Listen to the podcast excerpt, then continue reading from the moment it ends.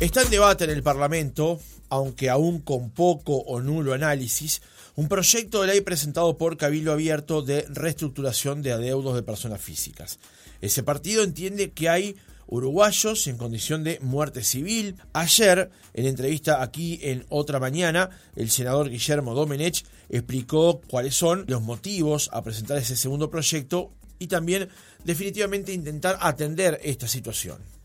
Bueno, el proyecto trata la reestructuración de deudas de, personas que tengan un, capital relativamente menor.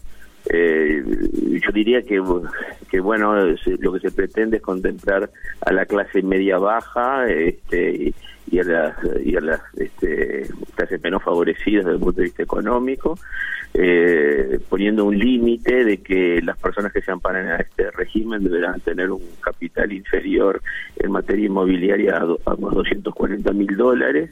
Este, no podrán tener un auto con un valor superior a los 22 mil dólares e ingresos mensuales que superen los 3 mil dólares. ¿no? Con lo cual, nosotros elevamos un poco el plafón de del proyecto anterior. A este proyecto se sumó otro diagnóstico, el de AEBU. Según el gremio de empleados bancarios, 690.000 personas en el país están sobreendeudadas. Es un tercio de las personas mayores de 18 años.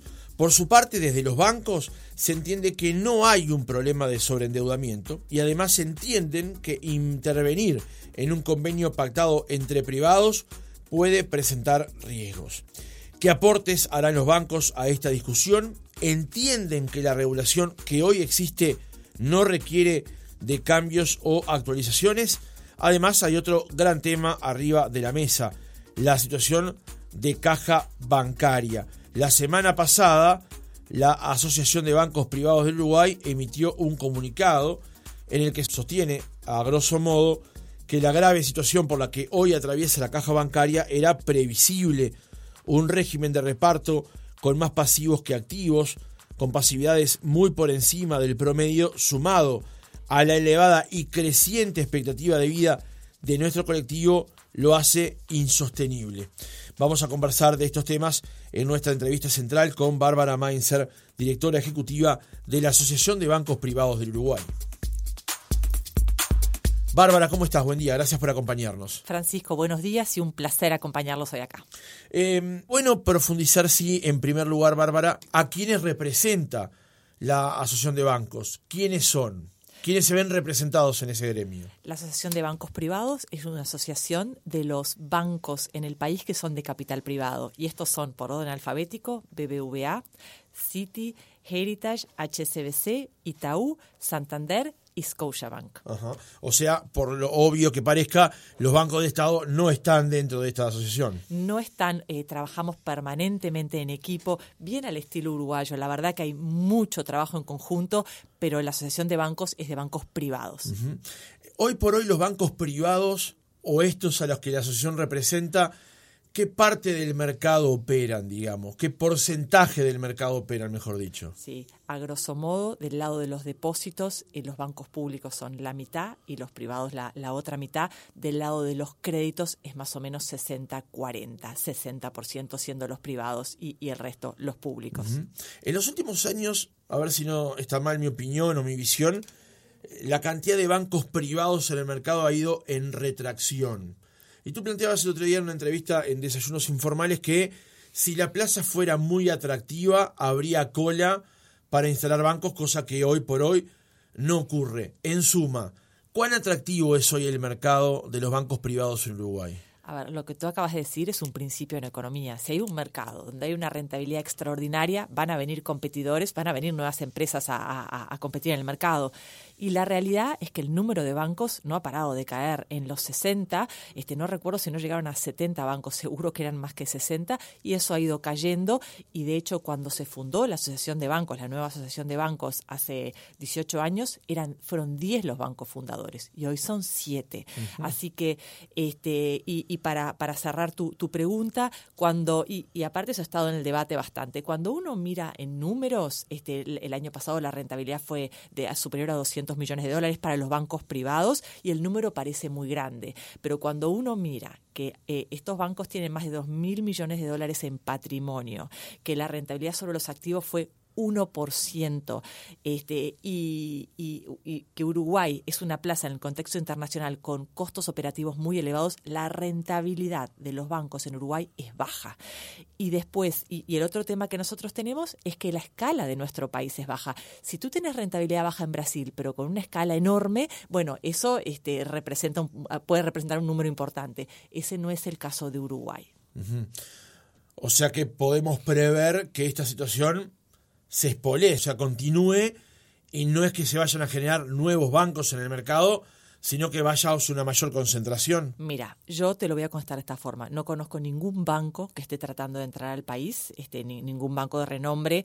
Eh, y, después, este, la, realidad, y esto es un, principio en, eh, en, economía, si la rentabilidad, si el accionista no está satisfecho con la rentabilidad, y bueno, este, la respuesta es obvia. Yendo al tema del endeudamiento, Cabildo Abierto presentó un proyecto el 15 de mayo de este año donde plantea, voy a leer parte de su exposición de motivos, dice, efectivamente, desde el momento en que las entidades financieras y administradoras de crédito comenzaron a tener como centro de su negocio el consumidor, se registró un fuerte crecimiento en los créditos al consumo. Si bien esas asignaciones permitieron sobreimpulsar la economía, poco se reparó en un factor esencial, el costo financiero promedio de ese esquema de financiamiento que resulta generalmente excesivo para los individuos que lo reciben, generando elevados niveles de endeudamiento en miles de personas con escaso patrimonio. Las consecuencias de esa problemática tienen alto impacto en la sociedad, ya que afecta a la célula central de toda comunidad, la familia, y restringe los derechos fundamentales de los individuos, como es la posibilidad de llevar adelante una vida digna. También días pasados salió un informe de AEU planteando que 690.000 personas en Uruguay están sobreendeudadas y es un tercio de las personas mayores de 18 años. La pregunta para la Asociación de Bancos, ¿ustedes entienden que hay un problema de sobreendeudamiento hoy de los uruguayos? Eh, entendemos que hay un problema con la deuda, sí, no es a nivel, y, a ver, un paso atrás hablando del proyecto, o sea, yo creo que acá hay mucha gente preocupada por resolver un tema que es un tema real y es un tema de enorme preocupación para, para muchos uruguayos. Eso es un dato de, de, la realidad. Eh, cuando uno dice si hay un sobreendeudamiento, a nivel macro, datos del Banco Mundial de 2021, la deuda privada como porcentaje del producto en Uruguay es 27%, salvo Argentina es la menor en toda América Latina y para hacer una comparación, en el mundo este ratio es 145%. Claro, tenés Estados Unidos y otros con endeudamientos muy elevados. Entonces, a nivel macro, ese es el número.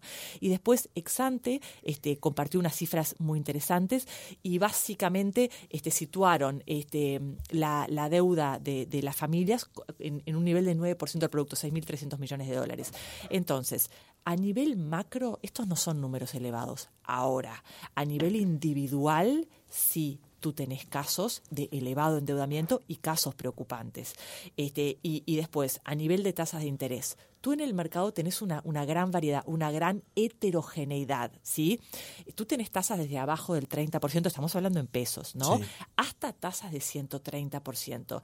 En el caso de los bancos, en ningún caso la tasa ni siquiera se acerca a 130%, ni siquiera se acerca a 100%. No estamos hablando, pero sí el mercado de créditos al consumo en general tiene muchos más jugadores además de los bancos y en algunos casos las tasas son muy altas. También es cierto, Bárbara, hay que incluir ahí que muchos bancos son dueños de financieras, que son jugadores de ese mercado. Sí, es verdad.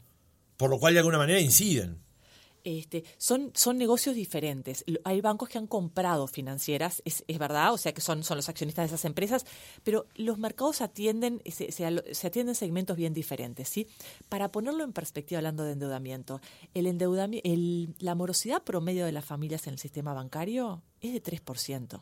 Cuando uno mira las compañías de crédito al consumo, en promedio está arriba de 20 y tú tenés morosidades mucho más altas, ¿sí?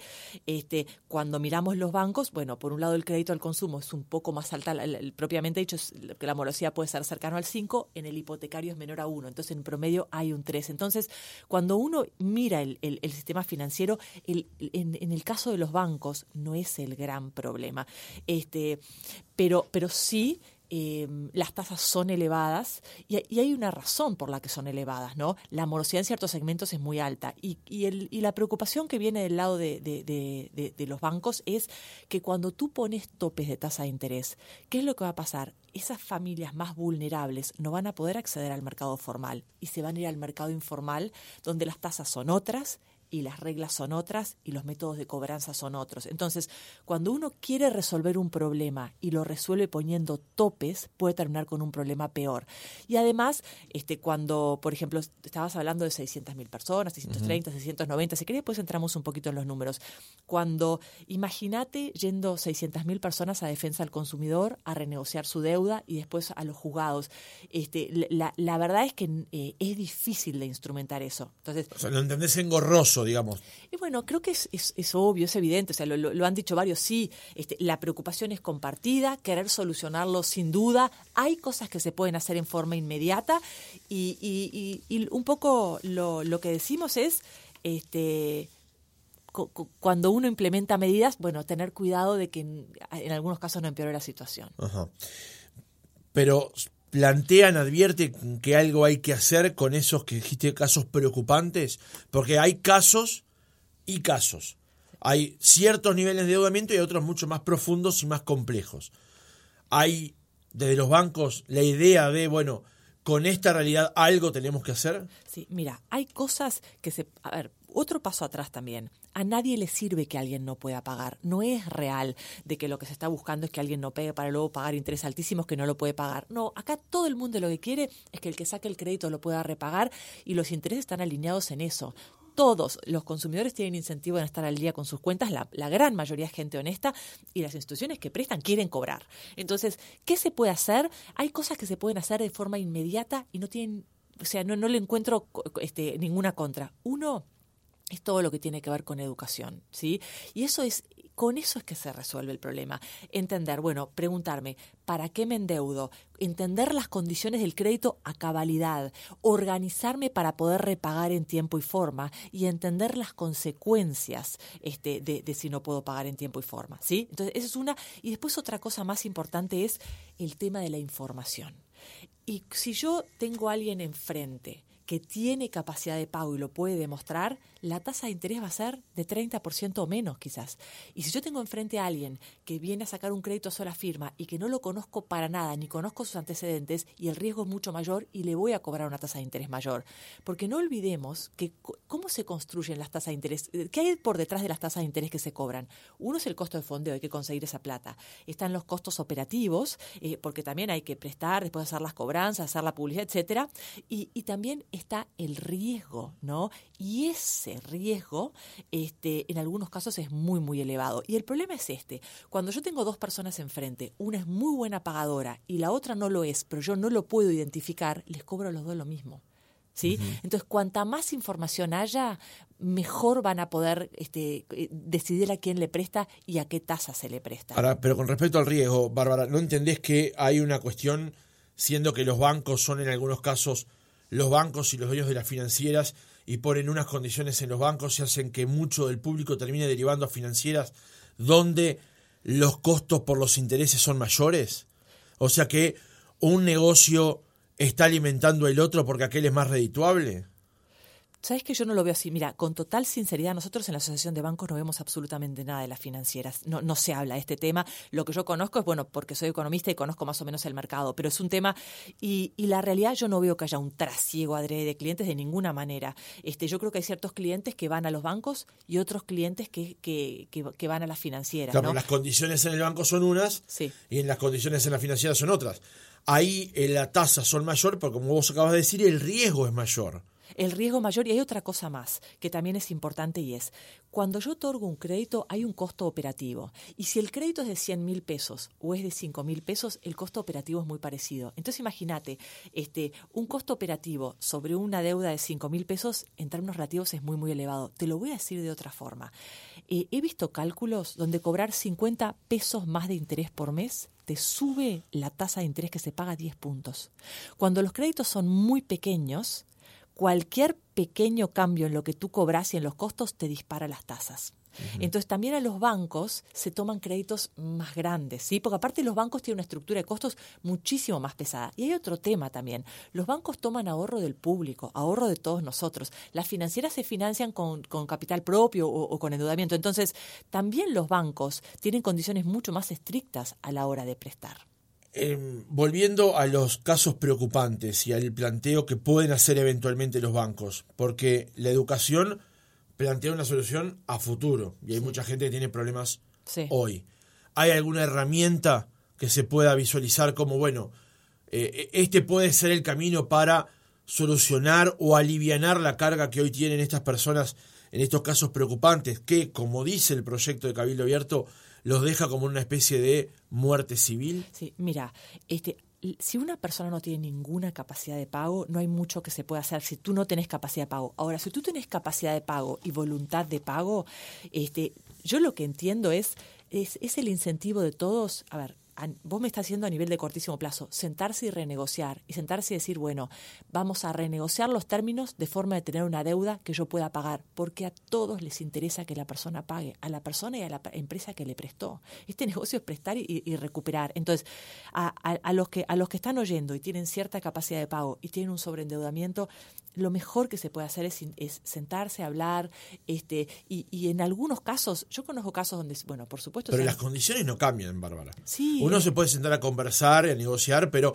hay unas condiciones que el mercado plantea que eventualmente alejan la posibilidad de la solución yo no digo que sea fácil, porque si no esto no sería un problema. este, es quizás puede parecer sencillo, pero no es nada, no, no lo es. Este, pero yo los casos que conozco, o sea, si uno va y de buena fe se sienta y claramente se renegocia, se hace una, este, se renegocia una cuota menor, una cuota que uno pueda afrontar. Conozco muchos casos donde se deducen los intereses. Hay un área de defensa del consumidor del Ministerio de Economía que todos pueden consultar y asesorarse con, con, con defensa del consumidor. Entran a la página web, hay un formulario, tengo entendido que la atención es excelente. Yo creo que todos los que tengan cierta capacidad de pago y, tengan un sobredeudamiento, que se sienten, se organicen, este, armen un, presupuesto y, intenten empezar a pagar esa deuda. Y sabes que en los números que tú estabas diciendo, esos 600 y pico mil, mil personas, un tercio de ellos, teniendo una deuda amorosa en un lugar, tienen deuda que están pagando en otro. ¿Sí? Entonces, es un número muy grande, es todo un problema, pero hay muchas personas que, que incluso en, la dificultad están al día con muchas de las cuentas. Bien, voy a leer, con, porque sobre el tema de educación también está arriba de la mesa, entonces fui a buscar un libro sobre este tema y dice, la deuda es una herramienta muy valiosa que debes usar en forma responsable. Si te endeudas, tienes la responsabilidad legal y moral de devolver el dinero que te han prestado. Mal usada, puede convertirse en una fuente de angustia y grandes problemas. Recuerda, la responsabilidad de administrar y pagar tus deudas es tuya. Esto es parte de un libro que se llama Educación Financiera, asignatura pendiente, escrito por Eugene Natali y Bárbara Mainzer, que está con nosotros aquí. ¿Avanzamos algo en cuestión de educar a uruguayos en las materias financieras? ¿Hemos logrado dar ese paso? Mira, yo creo que, creo que sí este, se ha avanzado. Yo creo que los, niveles de educación financiera en el mundo son muy malos, en todas partes, y en Uruguay en particular. Es un tema del que se habla mucho más. Este, en muchos lugares está empezando a dar este, educación en las escuelas. Yo veo las empresas que están haciendo esfuerzos por eso. Y la ANEP decidió a partir de este año adoptar educación financiera a nivel nacional y eso es fantástico. Entonces, yo creo que es algo, en, es un debe enorme en el que vamos a mejorar mucho. Y tú dijiste algo muy importante, la deuda es una herramienta fantástica. Gracias al endeudamiento se hacen fábricas, carreteras, escuelas y uno se puede comprar una casa. la, la, deuda hace, este, financia proyectos que, que, hacen que el país crezca, se desarrolle, se genere empleo y bienestar social. La deuda es una herramienta maravillosa. El tema es que mal usada puede terminar siendo muy dañina y ese es el problema que tenemos, ¿no? Entonces, el punto acá es aprovechemos esto de la mejor forma posible. Y yo muchas veces doy un ejemplo. Una cosa es endeudarme como, como, como familia para comprar una casa o, poner un, pequeño negocio y otra es para, qué sé yo, tengo un, evento el fin de semana y me compro un vestido para el evento y qué sé yo, este, es bien diferente endeudarse para una que para otra. Claro.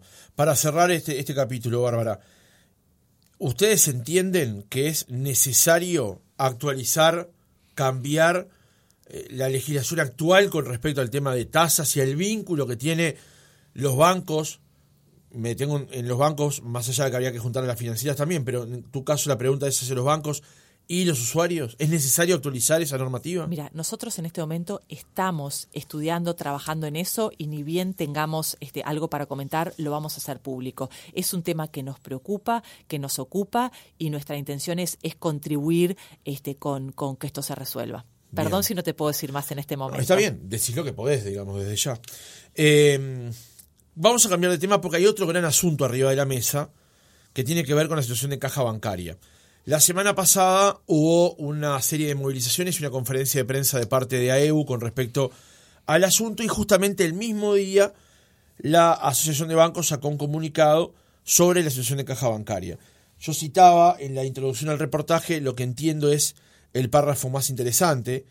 Dice, la grave situación por la que hoy atraviesa, perdón, caja bancaria era previsible. Un régimen de reparto con más pasivos que activos, con pasividades muy por encima del promedio, sumado a la elevada y creciente expectativa de vida de nuestro colectivo, es insostenible. Y hay otro párrafo que también es muy interesante y se lo planteábamos a Monegar la semana pasada cuando conversábamos con él. Los bancos realizan, dice la asociación, un enorme esfuerzo para contribuir con la caja bancaria. Mientras que en el régimen general el aporte patronal es del 7,5%, en el caso de los bancos es del 25,25% a lo que se suma la prestación complementaria patronal que representa un importe similar. Vamos a ir por partes. ¿Cuál es hoy el escenario con respecto a caja bancaria, desde su perspectiva? A ver, eh, Caja Bancaria está pasando por una situación financiera extremadamente grave. Y acá quiero, quiero ser clara, el problema no es financiero, es un problema económico. Si fuera un problema financiero, te das vuelta, te endeudas y resolves en la transición. Esto es, a ver, ¿y ¿Qué empresa que tenga déficit durante 10 años es un problema financiero? Es un problema económico eso, ¿está? Por, eso, por eso la gravedad del asunto. Y esto era previsible. Eh, Sabés que revisando la exposición de motivos de Julio de Brun cuando era, perdón, eh, la, comparecencia al Parlamento de Julio de Brun cuando era director ejecutivo de la Acción de Bancos en el 2008, eh, frente a la reforma que se hizo en el 2008, él lo que decía este, literalmente es, este proyecto de ley no resuelve los problemas de fondo que tiene la caja, por llamarlo de alguna manera es un parche financiero por algunos años. Los problemas estructurales que tiene el sistema van a volver a aparecer, ¿no? Este, y a ver, en el 95, yo recién cité el 2008, en el 95 se hizo una reforma del régimen general y mandataron que tenía que venir después la reforma de las paraestatales. No se hizo nada. En el 2007, la Asociación de Bancos presentó una propuesta propuso financiarla para resolver los problemas estructurales de la caja y eso no fue aceptado. Esto fue lo que dijo Julio Bruno en el 2008. En el 2016, el director ejecutivo en ese momento era Jorge Ottavianelli, hizo una ronda con una propuesta para... Todavía no había déficit de vuelta en la caja y no fue aceptado. A ver, eh, cuando se hizo la reforma del 2008, proyectaban sostenibilidad por 40 años, una situación financiera holgada. No pasaron 10 años que ya estaban en déficit de vuelta. Los déficits que se proyectaban eran del 24 al 29 y pequeños. Y y, el déficit empezó en el 2018 mucho antes de pandemia, mucho antes de nada.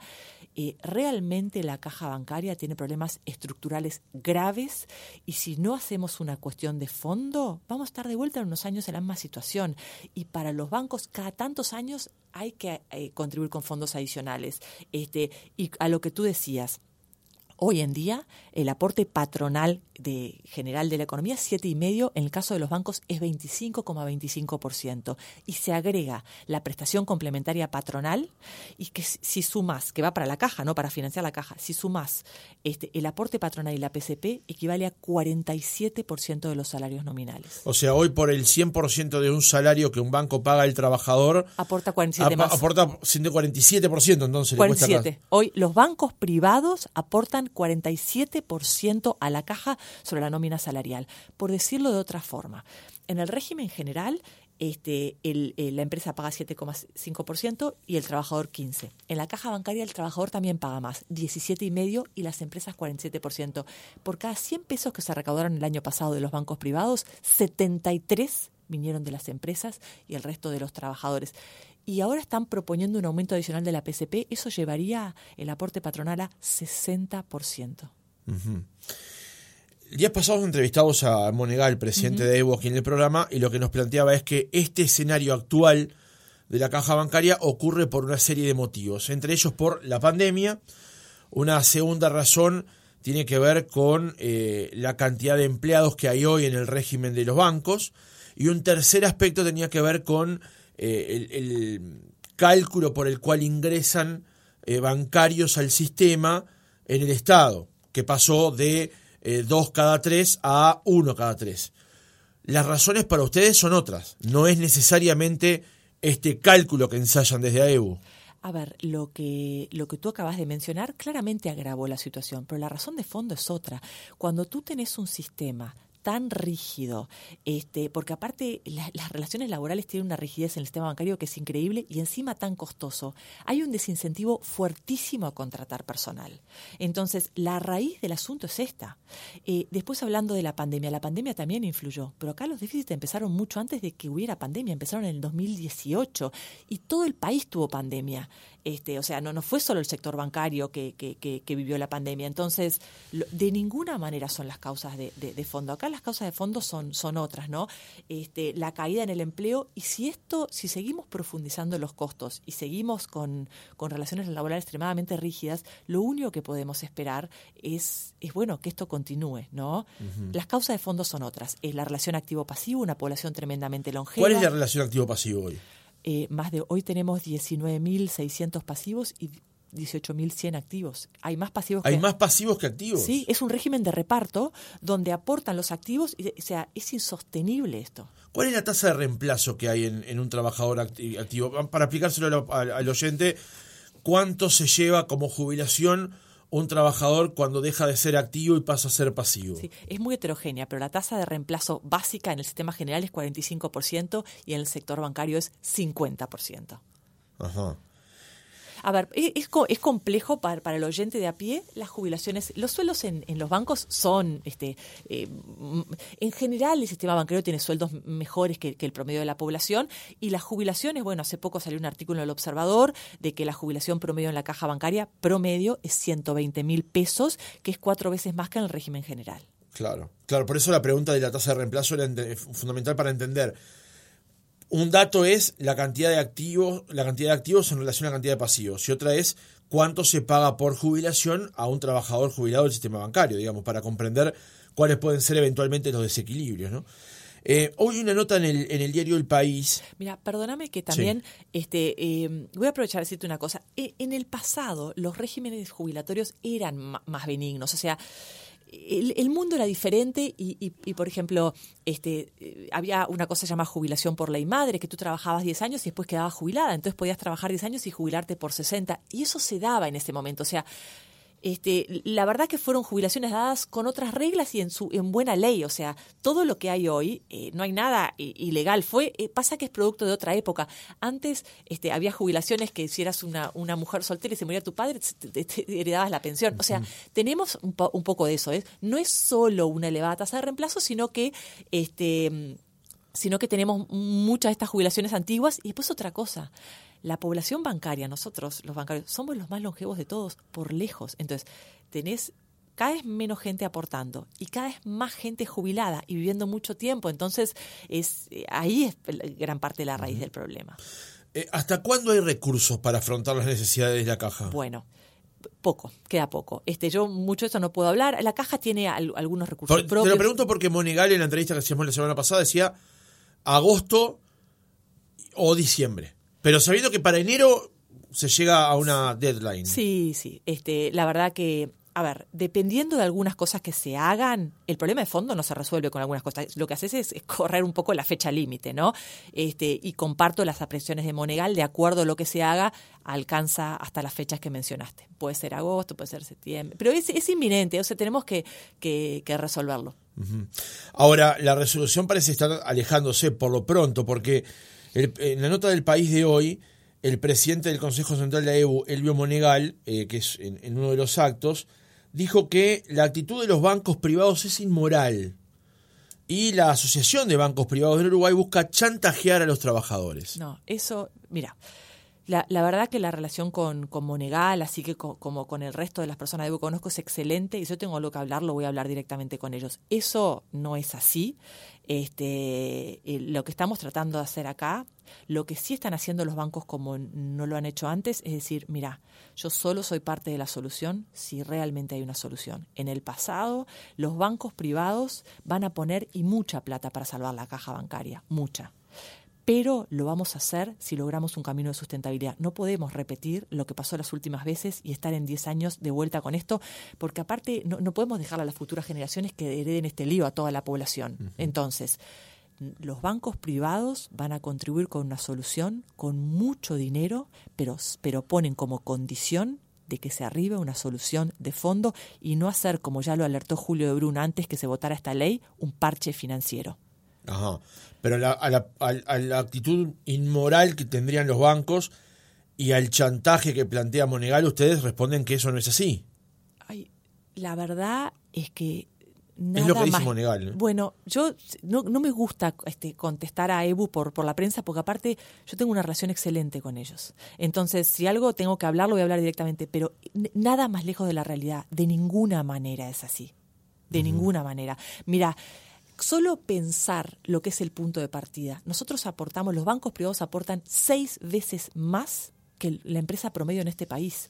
O sea, la, eh, la caja, a ver, la caja bancaria tiene un desfinanciamiento de magnitud tal, está mucho más desfinanciada. o sea, si nosotros dijéramos, la, caja tiene los aportes normales, no le alcanza, le alcanza para pagar 30% de las jubilaciones. El tema es que los bancos han hecho aportes tan, tan, tan cuantiosos, eh, que, que, por eso la caja ha permanecido a flote la reforma general tuvo una premisa. Perdón, pero si no, después, esto hay que decirlo también, los trabajadores del sistema bancario aportan más que los trabajadores de otras áreas. Es así, los trabajadores aportan 15% de su salario y los bancarios aportan 17,5% y si topes. Por supuesto que sí.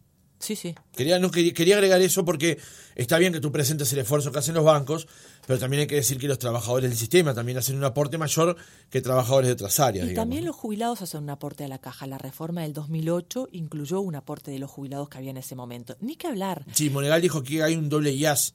Que se paga. Sí, sí, es así. Todos hacen un aporte, pero es un aporte cuando vos mirá el promedio, bueno, en el caso de los bancos el aporte es eh, pero muchísimo mayor que el de cualquier otra, otra empresa. este, ya el aporte es enorme. ¿Y sabes cuál es el tema? Este nivel de aportes y de costos atenta contra la sustentabilidad misma del sistema. Fíjate lo que ha pasado con el empleo. Si tú al empleo le cargas tantas, tantas, tantas cargas, ¿cuál es el incentivo? A emplear cada vez menos gente. El punto que nosotros decimos acá, alertamos, es que eh, ojo, la solución que se buscó en el 2008 atentó contra la sustentabilidad misma de la caja. Cada vez tenemos menos gente trabajando. Ahora, plantean que tiene que haber una solución en un camino de sustentabilidad. ¿Cuál es el planteo que hace la Asociación de Bancos para no emparchar este escenario de hoy, sino para hacer una jubilación o un sistema jubilatorio en el sistema bancario que sea sustentable? ¿Cuál es el planteo de fondo? Mira, eh, la, la reforma que se acaba de aprobar en parte busca una solución de fondo. ¿Por qué? Porque incorpora el pilar de capitalización. Entonces, este, que básicamente eh, lo, que, lo, que, lo que hacen de ahora en más todos los nuevos bancarios van a aportar una parte a la caja bancaria y otra parte al régimen de capitalización de AFAP. Entonces, una parte del financiamiento con eso se, resuelve. Pero eso es una solución de muy largo plazo. Faltan décadas y décadas. El problema que tenemos ahora es de corto plazo. Entonces, nosotros lo que planteamos es eh, en la base del problema de caja bancaria están los altísimos costos y la altísima rigidez laboral que tenemos. Nosotros tenemos que adaptarnos para, para, para esta nueva época, ¿sí? Este, em, entonces, lo que estamos trabajando, y por supuesto, completamente abierto con AEBU, con realmente este, mano a mano de cartas abiertas, es trabajando en actualizar las relaciones laborales para el mundo de hoy y lograr una solución de caja bancaria que logre la sustentabilidad de la caja bancaria, que las contribuciones de la caja sean conmensuradas con el aporte que se hace a la misma. Porque hoy en día este, el jubilado promedio... Eh, pero no por algo malo, no porque nadie haya hecho algo malo, se, se, lleva bastante más de lo, que, de lo que se aportó a lo largo de la vida. Por eso los que están ahora tienen que hacer un esfuerzo mayor. Está bien, pero ¿cuál sería la solución de fondo? La solución de fondo es ir a un régimen de capitalización, como está haciendo, como, como lo, salió, en esta ley, y este, resolver. Porque hablaste de reforma del vínculo laboral. Sí. A ver, yo déjame dar un paso atrás. Yo formo parte del grupo de trabajo de caja bancaria y de ese grupo, lo que hablamos en ese grupo, queda en ese grupo y en breve se va a saber todo porque vamos a, terminar con un, con un proyecto, ¿sí? Entonces déjame decirte lo que yo puedo decirte hoy. En un mes espero poder hablar mucho más y, y más libremente, pero básicamente lo que estamos tratando de resolver hoy es este, hacer un poco, te, te lo voy a decir de otra forma, Em, lo que ya se ha dicho es que por la situación financiera de caja bancaria y también de caja de profesionales vamos a tener que converger más rápido al régimen general. Bueno, caja bancaria probablemente vea algún ajuste para converger. Hoy en día las jubilaciones bancarias son mejores que la del promedio de la población. Bueno, yo creo que vamos a converger este, a, parámetros similares a, a, los del resto de la población y, este, bueno, por y, la caja bancaria también va a tener que hacer un esfuerzo. Acá varias partes vamos a hacer un esfuerzo. entonces, la solución de largo plazo viene con, la solución del régimen de seguridad social. Y de corto plazo vamos a tener que, actualizar algunas cosas. O sea, la solución es en dos velocidades, digamos. Sí, señor, exacto. Bien. ¿Y esa segunda velocidad o la velocidad más a corto plazo? Es urgente. ¿Les va a implicar a ustedes más costos? Claro que sí, pero por supuesto que sí. Eh, sí, plata tiene que aparecer y urgente. Y, ¿También a los trabajadores? Eh, los, mira, no se ha hablado en ningún momento de aumentar el aporte personal. Los aportes ya son elevados, son elevadísimos para todos. Lo que pasa es que no hay otra. O sea, eh, mira, en el régimen general una de las premisas fue que no se podía aumentar la tasa de aportes porque era elevada. Acá los bancarios tenemos, tienen seis veces más aportes patronales y se va a aumentar aún más la contribución de las empresas. Sí va a pasar eso. Este, no va a aumentar la, no se está hablando en ningún momento de aumentar la contribución de los trabajadores. También otra cosa, en ningún lado jamás vi que la edad de jubilación va a pasar de 60 a 65 un día al otro. No, eso también. Si pasa, hasta ahora no se habló nunca y yo estoy en todas esas conversaciones.